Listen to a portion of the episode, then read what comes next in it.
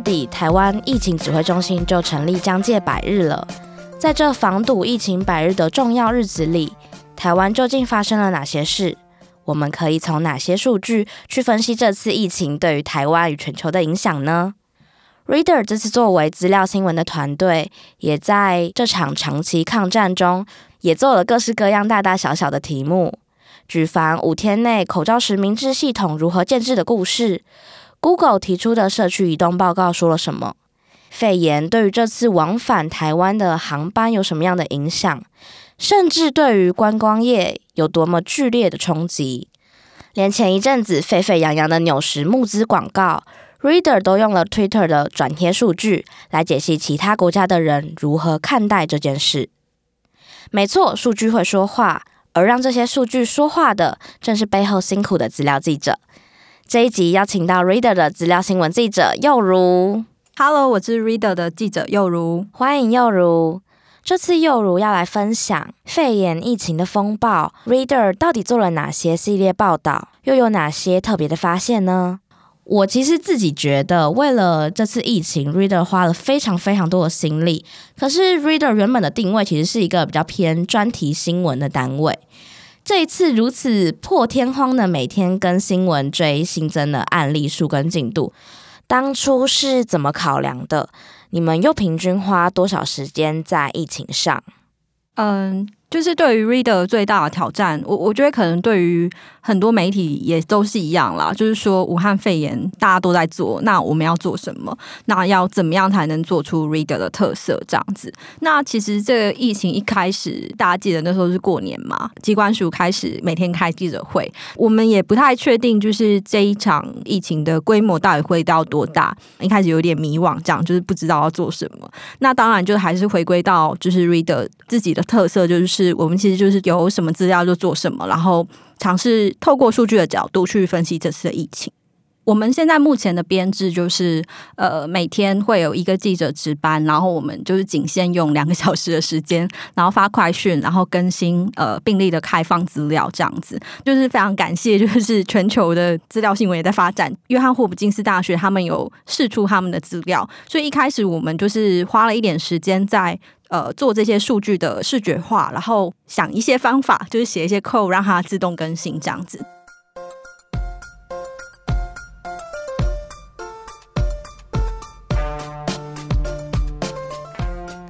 除了刚才提到把一些现有的资料视觉化以外，你们好像还涉入做了一些应用跟小工具。例如，把台湾现在可以算是最引以为傲的开放资料口罩系统做成口罩地图。你们当初的规划是什么？而且其实后来有蛮多组织都有做的。那 Reader 的特色又是什么呢？呃，其实就是当初知道就是政府要开放这个口罩库存资料的时候，嗯、去我们去想象使用者的需求，当然就是说，呃，就会想要知道就是哪里还有口罩可以买嘛。那很很直觉的，就是会想要去做一个就是口罩地图这样的的应用。虽然说就是最后大家都做了，但因为我们决定要做的时候。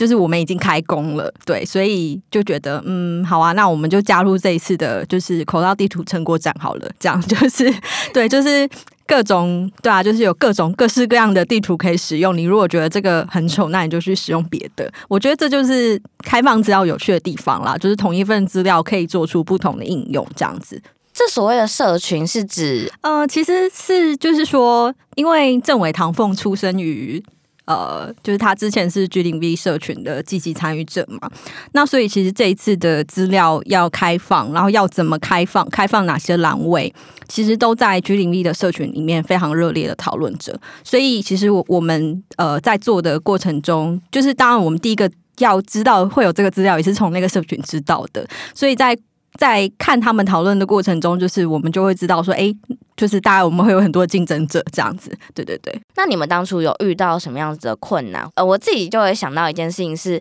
因为虽然现在其实已经进入口罩三点零，但当初第一批口罩实名制开始的时候，Reader 一推出那个口罩地图，我就马上兴高采烈的用了。这里介绍一下，就当初口罩地图是你点进去，它会先帮你定位。然后告诉你附近有哪些药局，并且用颜色标示库存量。绿色是指口罩库存大于五十，黄色是不到五十。我当初一用就发现，哎，公司附近有很多药局，哎，而且他们还有很多口罩的库存。但常常走过去才发现，呃，没有，其实他们已经发完他们号码牌了，他们没有口罩库存了，或是他们只剩儿童口罩。就是号码牌这件事情，其实是就是这个口罩地图破功的很大的一个原因。这样，那这这当然不只是我们 我们口罩地图的问题嘛，因为我们是接政府资料，所以每一个口罩地图都会有这样问题。就是这这是一个值得讨论的问题，就是说，包括这一个资料是如何诞生的，为什么社群上有这么多的应用？然后以及就是这个地图到底可以带来什么样的效果？那实际人们去拿着这个地图去买口罩的时候，会遇到什么样的困难？那我当天也就是用了当天的实时数据去看，说最先卖完的是哪里，然后它的热门时段是哪里，就用这个数据分析去还原，就是从这个口罩就是是如何开放的，然后政府是怎么样感知这个这个系统，然后以及开放的第一天发生了什么事情，这样子。我印象中，口罩地图发出来的隔一天，Reader 又发布了一个小的分析专题，叫做《口罩实名制：从宣布到实际上路发生了什么事》。我印象中，这个专题就有用数据很详实的记录了第一天大家的口罩风，例如买口罩的热门时段啊，一些相关的趋势。嗯，然后有一件有趣的事情就是，其实。呃，当时候有想说，就是要不要赶在第一天做啦？因为你可以想象，就是一天内要做这么多事情，就是包括呃，当然就我们仰赖同事的分工，就有同事去采访机关署的工程师，然后我处理数据，然后有同事去实地访查。那当然就是这是一个非常完美的分工合作，但是就是。要在一天内就是做完这些事情，就是真蛮崩溃的。所以我当时候也有想说，呃，就是我们要真的要执着于第一天吗？那我们要不要等一下再再再来分析这些数据？那其实后来有好险，觉得自己有坚持下去，是因为大家可以想象，就是说，呃，就是以使用者来说，一般人会要用这个口罩地图，就是想要知道，呃，现在的呃口罩还有剩多少嘛。对，所以其实像我们这种分析用的，就是我们想要知道说一天到底卖了多少口罩，或者说哪哪个时段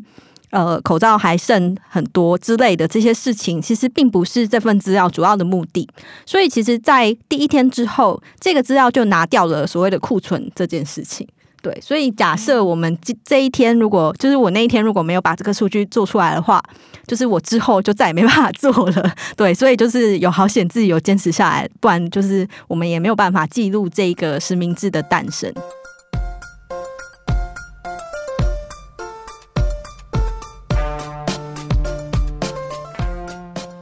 刚刚讲到口罩地图嘛，那这个是比较好理解的。另外一个我觉得很神秘的应用，其实是武汉肺炎知识家，所以我想要请幼如在这里帮我分享一下这个应用究竟是什么，当初是怎么发想的呢？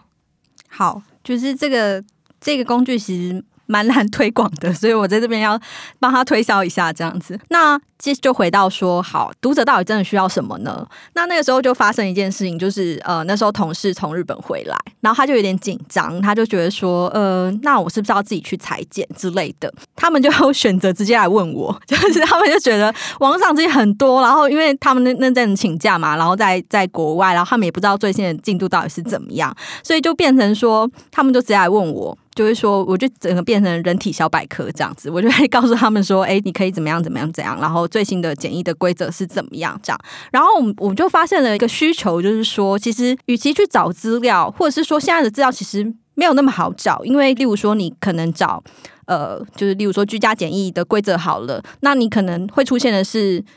呃，五天前的新闻，三天前的新闻，或是说现在有最新的进度，你都不知道到底哪一个是正确的，对，所以我们就想说，哎，那我们可不可以把每天的新增的内容都把它转化成使用者需要的问题？所以我们一开始啊，我我们就想到这一个形式的创新，就是说做一个问答的网站，就就是会命名为知识家，就是 致敬那个。就是现在还在那个雅虎期末知识家，就是你可以问问题，然后会有人回答你嘛？对，所以就是呃，我们就做了这样子呃问答形式的网站。那我也想问，这个知识家的系统究竟是怎么建制出来的？你们是怎么建立这个资料库的？嗯、呃，其实它的进行方式是我我们把每天就是会写，就是例如说我们发快讯，它就是简单写一篇新闻稿嘛，就是说陈时中今天今天讲了什么。但是我们知识家的运作方式是我们把它转化成就是大家会想知道的问题。就是例如说，呃，今天可能有记者问到说，听说某某国外有一个案例是，就是什么沙发上或是环境里面有武汉肺炎病毒，那怎么办之类的？对，那这时候可能指挥中心就回答说，哎，那那居家环境应该要怎么消毒之类的。那我们这边就会把它转化成说，好，那因应疫情，居家环境要怎么消毒？这样，或者是说，就是例如说，像之前有一些新的规定，例如说，你搭计程车、搭捷运要戴口罩。或者是说，呃，也有学生问到说，哎，那如果学校停课的话，那我要怎么办？这样，那武汉肺炎知识家里面就会有。这样的问题，例如说搭乘大众运输计程车时一定要戴口罩吗？那你今天要搭计程车的时候，你就在知识家上面打计程车，你就可以发现说，哦，原来新的规定是搭计程车一定要戴口罩，然后原因是什么？这样，或者是说，就是好，如果今天学校要以更严格的方式防疫，影响到学生上课的权益怎么办之类的？武汉肺炎知识家里面就有这些问题的回答。然后一开始我们就开始问问题，就是我们就列了。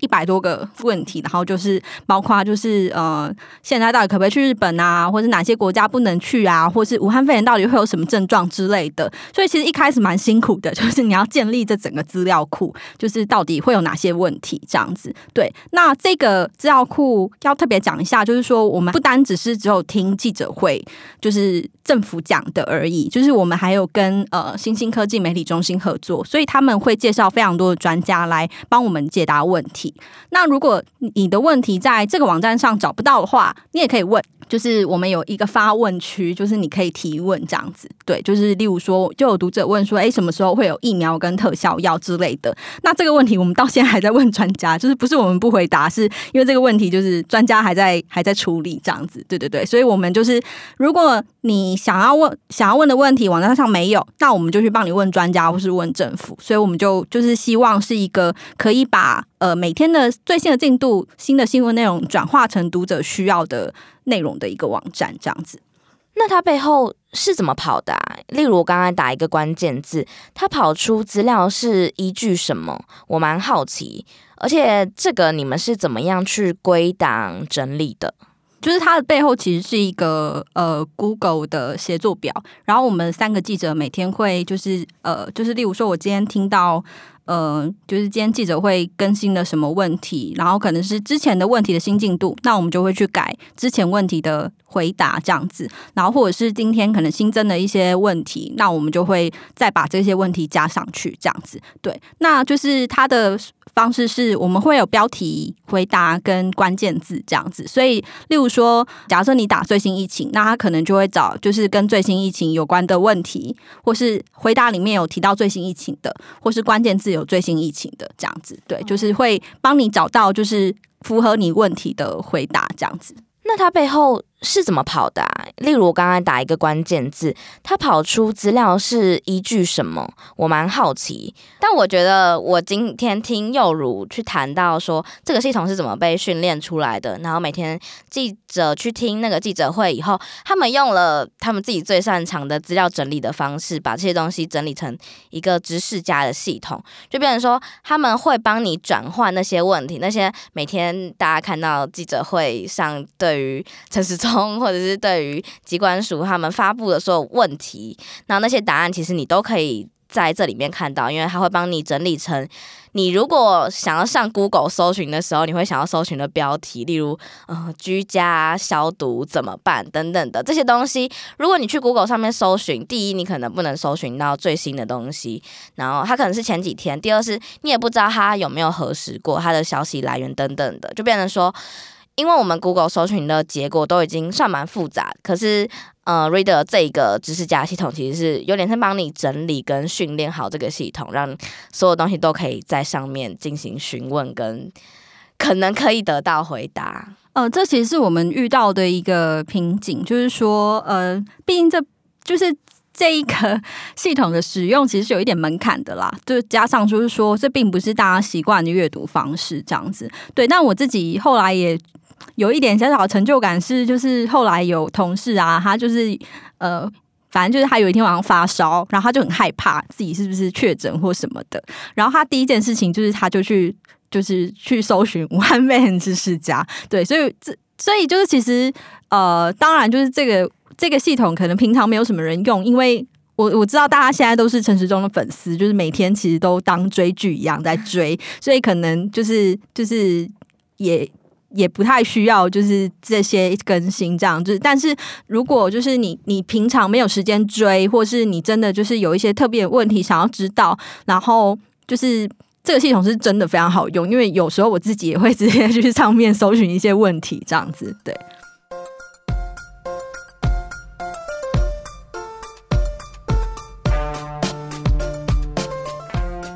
那我们刚才介绍了 Reader 做过的两个工具，一个是即时口罩地图，以及嗯疫情相关最新资讯的搜寻引擎知识家。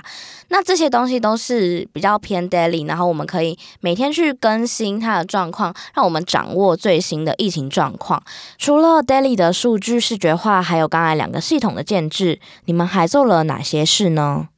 可以举几个例子，是 Reader 呃接下来做的几个深度专题这样子。那第一个是就是像我们做的观光业的影响。那这个题目当然就是因为第一个是来自于最早是因为我们做了航班资料的分析，那就发现加上就是呃台湾的防疫禁令嘛，就是直接禁止外国人来台，那这其实是非常直接的影响。那接下来就是因为政府要提纾困方案，那我们就在想说，哎，就是那到底观光业有多惨？所以那个时候就是透过资料，然后想要想要知道说它对观光业的影响这样子。对，所以这是我们的第一个深度专题，就是说那到底观光业会怎么影响？那甚至说，因为我们过去台湾也有 SARS 的经验，那过去就是台湾是怎么度过那个时候的？那到底有没有什么经验可以借鉴？这样子，对，所以我们第一个我们就做了观光业的影响。然后，因为我们社群小编，也就是每天都会在社群上问说：“诶，大家想要知道什么关于武汉肺炎的内容？”然后就是那个时候，有人就想提到说，想要知道各个产业的分析的影响，这样子。对，那因为政府都提出纾困方案了，就是其实真的这一场疫情对台湾真的影响非常大。那后来我们也从航班资料，或是从呃。例如说，指挥中心最直接的禁令，直接禁止外国观光客来台。那其实最大最大的冲击就是观光业。那观光业其实大家从新闻上也可以看到，他们自己就在讲，就是说，呃，就是很惨啊，然后就是真的没有没有生意或怎么样。那我们就想说，那到底怎么样可以更具体化这些？就是例如说，他们到底有多惨，或者说我们可以怎么帮助他，或者说纾困的的补助到底有没有用在对的？就是产业上，那或者又或者是说，呃，过去我们其实也有 SARS 的经验，那有没有有没有一些内容可以借鉴这样子？所以我们就诞生了这一篇，就是关于观光产业的影响。那我也想问，这篇台湾观光业的生与死，你们用了哪一些数据？然后，并且你们有什么特别的发现吗？这篇报道用到的数据，其实是第一个，当然就是说我们少了多少游客嘛。对，那这部分就是用到内政部移民署的出入境数据。那另外就是呃，有一个数据是我们特别去爬的，就是说底台的班机数量变化啦。因为呃，就是内政部的那个出入境数据，它只有总人数，然后或是。以国籍分，所以你也不知道，就是到底就是从哪里来的班机会减少最多。这个是我们去一个网站叫 FlightAware，因为他们那个那个网站上就是会有，就是世界上就是每个机场，然后每天有哪些班机抵达这样的数据。对，所以我们就用爬虫的方式把这些资料爬下来，这样。所以我们就用，就是例如说，我们用二月跟三月的班机数来比，就会发现，哎，真的就是减少了。超级多，就是像中国就直接减少了六成这样子。我们也去采访旅行社，去看他们，就是他们自称的的冲击有多大。台湾其实有五家上市上柜的旅行社，那我们就直接从它的呃营收数据去看，说，诶，那跟去年同期比，他们的营收总共少了多少？那最后就是我我们有去提到，就是例如说。为什么我们要去谈观光业？就是我我们从数据，例如说，呃，央行的国际收支数据可以看到，其实台湾的观光收入跟支出是不断增加成长的，所以就是代表这个产业是越来越重要。所以当这个产业受到冲击的时候，它的冲击也会很大。这样，就是我们也用了一些数据去证明，就是观光产业其实真的很重要，或是它的影响会很大。然后我我自己其实看完最大的发现是，因为其实我们都会很习惯的拿 SARS 去比，对，就会觉得哎，SARS 是台湾经历过一个很惨的的的事情，但其实这一次真的比 SARS 还要惨，是因为就是呃那个时候 SARS 的时候，其实呃陆客团还没有开放。对，所以那个时候并不会有陆客的问题。对，然后再加上是 SARS 那个时候影响到，其实只有中国旅游，就是大家可能只会对中国有一点疑虑。那那个时候就是我们去欧洲啊，或是去哪里都没有问题。但是这一次是全世界都都惨了。对，所以这次的影响是真的比 SARS 还要大，非常非常多。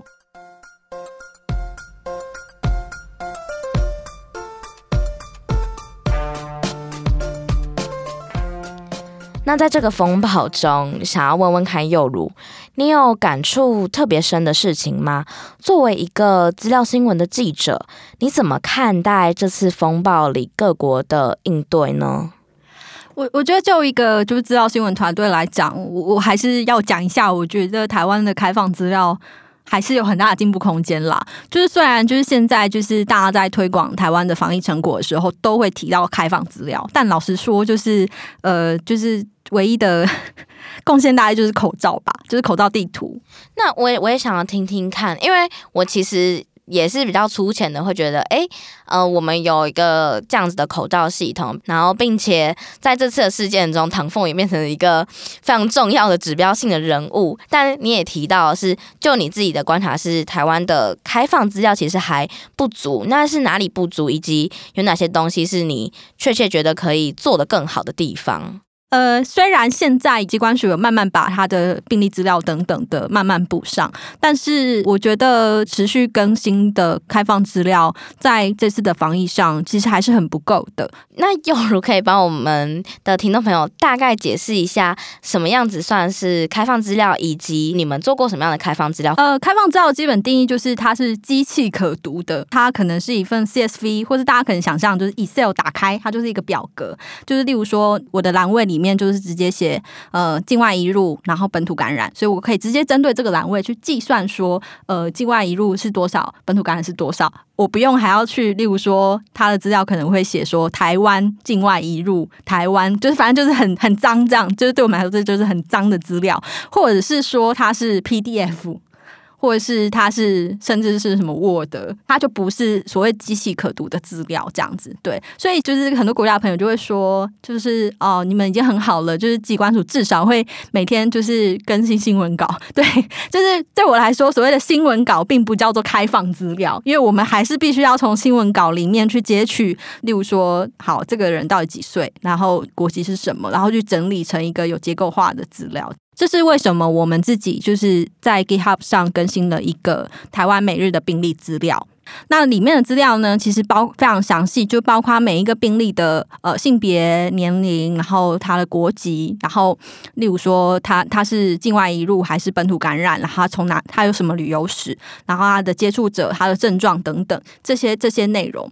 嗯，我我其实有一点感触是，就是你会发现每一个媒体都在做这样的事情。然后你不会觉得就是很很成功吗？就是每天记者会完，然后大家都要发一样的东西，然后都写一样的病例的东西，为什么大家不能一起来共比这个资料呢？我我一直有这样的好奇。好，那当然就是我们自己建立了这个资料之后，当然一个是我们自己要用嘛，那要有办法及时做出这些内容，而且自动更新，都仰赖于这份资料。这样子就是非常干净的格式。那我们在发布这份资料之后，也有媒体就是焦点事件也拿这份资料去做视觉化，就是我们就是非常乐见于这样的合作。这样，这这其实蛮好的，因为刚才有提到，就是其实各家的媒体，呃，每天在记者会所等的大部分都是相同的讯息，就是我们花了可能假如有十家媒体守在那里，但大家前一个小时听到的都是一模一样的东西。我们可能只要有一个人在那边，然后大家做共笔，然后轮班，其实大家人力也都会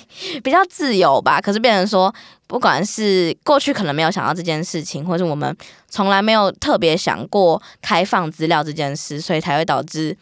大家都颇成功的，可是就变成说，呃，记者人力其实可以出来做更多更有趣的研究、分析、调查、采访。嗯、呃，当然台湾也是就是一直在进步啦。就像就是呃这次敦睦舰队的事件，呃中央就是原本说这些确诊者的足迹他们是交给地方政府嘛，那我们那个时候就在想说，哎，好啊，那我们就来做一个地图，然后就是。方方便大家看看，就是有没有跟这些确诊者足迹有重叠。那就是我们还在做的时候，结果就是 我还记得，就是早上我还在整理就是记者的资料，然后做成地图。然后到下午两点记者会，就是我手机 LINE 跳出通知，然后机关署自己就做了一个 确诊者足迹的地图。对，其实当下就觉得啊，算了，白做了，但是也蛮感动的，就是说，嗯，好，政府机关总算知道可以做这些事情了。那我们那时候当然就是。是呃，就是事情就减少很多，我就直接拿机关所的资料，然后做我们需要的内容就好了。就是可以看到，就是政府也还是在继续进步这样子。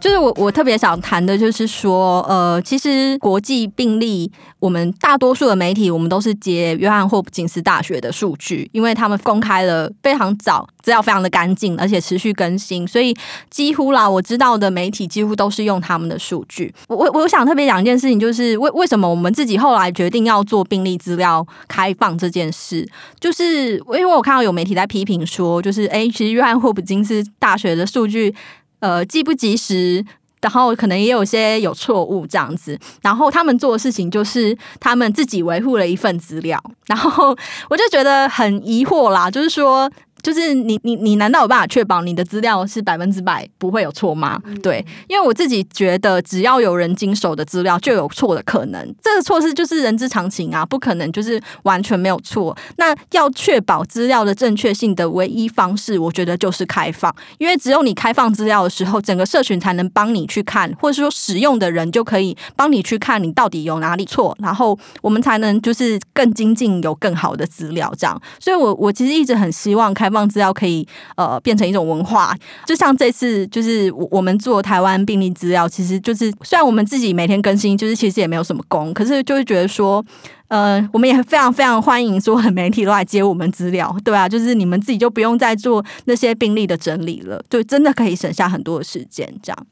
我其实觉得这蛮重要，因为不管是疫情发生当下的新闻报道，或者是其实这一次。疫情过去了以后，我相信一定会有很多学界的人想要去研究这件事，不管是媒体界或是医学界。如果今天台湾没有一个数据资料库的话，他们爬这些资料，他必须可能要次次的去下载每一天疾管署的新闻稿，然后再把那个东西抓出来，那都是非常费工的事情。所以共享资料跟开放资料真的是蛮重要的事情吧，就是针对于不管是。我们对于线下社会的了解，或者是之后我们想要再研究什么样子的主题？对，其实这个点子也来自于我们自己的痛苦，就是因为我们在研究国外病例的时候，就发现，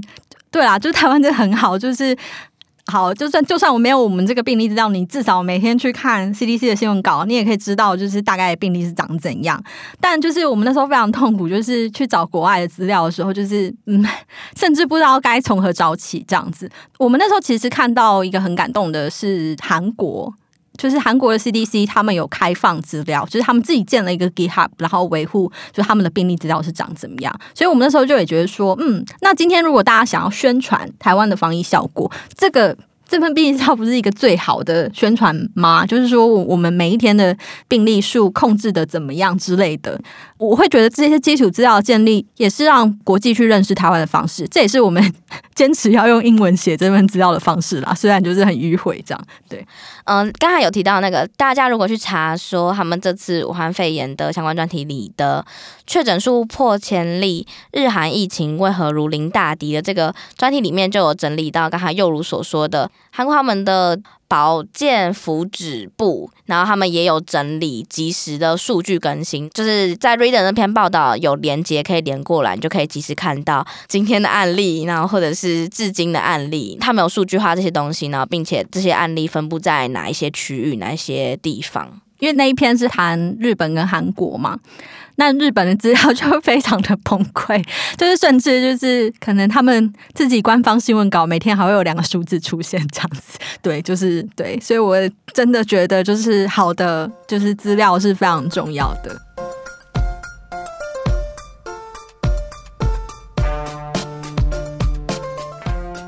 好，那这一集的 Reader 资料新闻来解密，我们谈到了非常多这次疫情 Reader 为什么要投入进去做，以及他们如何定位自己的角色。